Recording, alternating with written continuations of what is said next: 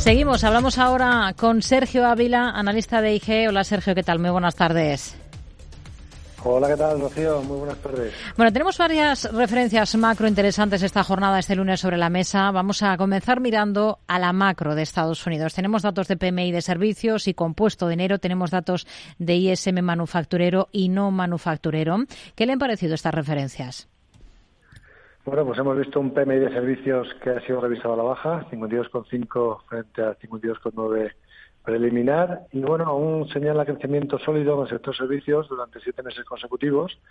Sí que se muestra una mejora de las condiciones de demanda y también un incremento significativo en los nuevos pedidos de exportación, ¿no? Eh, indicando que bueno que el panorama sigue siendo positivo para el crecimiento económico del país. Luego hemos visto que el PMI compuesto para enero ha sido de 52, pocos cambios con respecto a la estimación inicial que era 52,3 y sí que ha aumentado con respecto al dato previo, ¿no? que era 50,9. Bueno, pues es una lectura eh, que señala un modesto repunte en la actividad empresarial, pero sobre todo representado eh, por el incremento del sector servicios, no lo que hemos comentado antes. Por otro lado, tenemos la producción manufacturera que eh, sigue experimentando contracción. aunque las entradas de los nuevos pedidos han experimentado un crecimiento mayor, ¿no? un incremento en siete meses, sí que es cierto que se están viendo afectadas por una segunda disminución mensual consecutiva en los pedidos de exportación. Así que lo que podemos eh, tener claro es que el sector servicios sigue fuerte, no tanto el sector manufacturero, pero la economía puede seguir manteniéndose con el sector servicios gracias a que hmm. en general es lo que mueve la economía norteamericana. Bueno, es una macro en Estados Unidos que le ha llevado en las últimas horas al presidente de la Reserva Federal, a Jerome Powell, a afirmar en una entrevista en la CBS que a la hora de pensar en posibles bajadas de tipos de interés hay que actuar con cuidado. Vamos a escucharle. Con una economía así de fuerte creemos que podemos abordar con cautela la cuestión de cuándo empezar a reducir los tipos de interés y queremos ver más pruebas de que la inflación se mueve de forma sostenible hacia el 2%. Coherente, por tanto, con ese mensaje que daba tras el último mantenimiento de tipos por parte de la Fed, insiste en que quieren ver más evidencia de que la inflación está bajando de manera sostenible al 2%. Eh, lo cierto es que la macro eh, por lo que hemos comentado al principio, parece que no apremia ahora a Powell, ¿no? No, efectivamente, ¿no? Powell ahora mismo está en el escenario que prefiere, que es eh, seguir viendo que la economía sigue aguantando y que por lo tanto se enfrenta a un aterrizaje suave, ¿no? Que era lo que la Fed decía que iba a ser el escenario que ponían como base, ¿no? Si realmente este es el escenario, eh, las bajadas de tipo de interés, por lógica, se tienen que retrasar, ¿no? Porque únicamente veríamos fuertes bajadas de tipo de interés a un ritmo elevado si estuviéramos en un aterrizaje duro. Si ese no es el escenario principal, pues eh, todavía tienen tiempo y tranquilidad para poder atrasar esa primera bajada de tipos y por lo tanto pues ir un poco más lentos ¿no? de lo que el mercado quizás está descontando. Hmm. Mientras aquí en Europa venimos escuchando en los últimos días, sobre todo a los eh, gobernadores del Banco de Portugal, Mario Centeno, y al gobernador del Banco francés, François Villeroy, señalar que los movimientos deberían producirse antes del mes de junio, las bajadas de tipos aquí en Europa. Y lo más llamativo es que han insistido en ello y no ha habido una fuerte oposición, como hasta ahora era lo habitual, ¿no? Quizás es un cambio llamativo.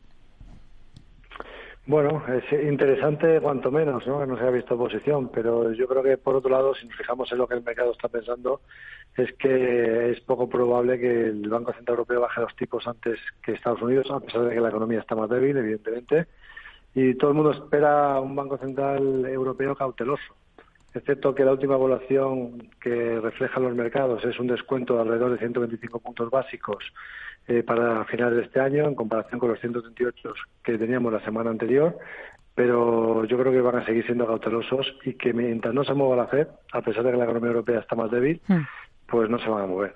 Hoy hemos tenido, eh, hablando de debilidad de la economía europea, macro aquí en Europa, esos datos procedentes de Alemania profundizan los síntomas de debilidad habituales en los últimos tiempos. Ya se esperaba una caída de las exportaciones en diciembre, pero la contracción eh, que han sufrido al final ha sido bastante superior a lo esperado, ¿no?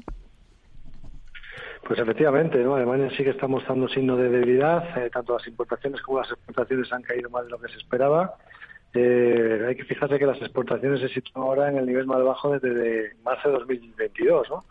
El sector privado sigue contrayéndose, lo cual es negativo, y todo ello indica que a finales de mes se podría confirmar esa recesión técnica de tres trimestres consecutivos de caída del Producto Interior Bruto en Alemania. Así que si la locomotora de Europa no tira, pues evidentemente tenemos más dificultades que Estados Unidos, obviamente. Hmm. Más, eh, más temas, más eh, asuntos. El euro sigue por debajo de esa cota de 1,08 que perdía en la última semana. ¿Qué niveles son clave ahora mismo en este cruce?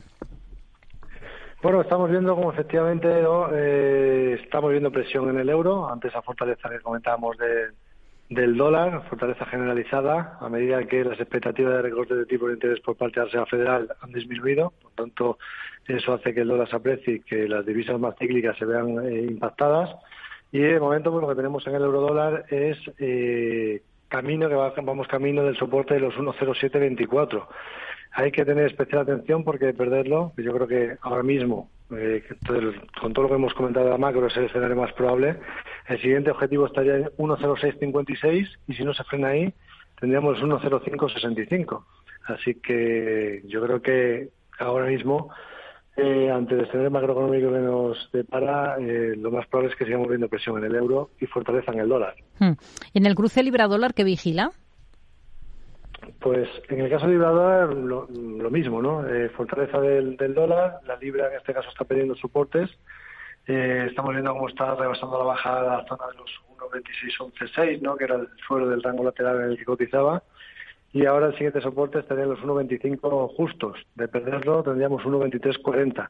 Por tanto, eh, yo creo también que la libra se va a presionar al igual que el euro frente al dólar. El euro quizás un poquito más porque está más débil y la libra ha aguantado un poco mejor durante este tiempo, pero lo lógico sería seguir viendo presión en las divisas eh, europeas eh, y, fortaleza en, el billete verde norteamericano. Hmm. Esa fortaleza del dólar también ejerce de freno en la cotización de activos, por ejemplo, eh, activos denominados en dólares como son, por ejemplo, el oro. ¿Cuál es el escenario con el que trabaja ahora para este metal brillante?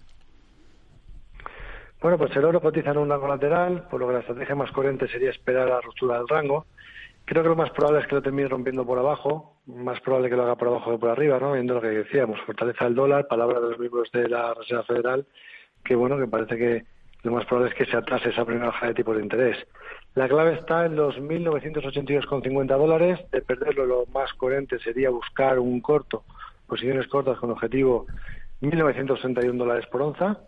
Y luego, bueno, por otro lado, si vemos que se sigue manteniendo el rango, que si en este escenario de fortaleza del dólar no pierde eh, el mínimo ese que comentamos, ¿no? Y, por, y aguanta bien el, el, oro, eh, y, empezásemos a ver, pues, peores datos macro de una Fed más dovis en el futuro, pues entonces sí que podríamos vigilar ruptura por arriba, eh, que estaríamos hablando de los 2062,50. Si viéramos eso, la predisposición solo entonces sería alcista hacia el entorno de los 2.146. Pero bueno, yo creo que de momento el escenario más probable sería ver presión en el oro ante esa fortaleza del dólar.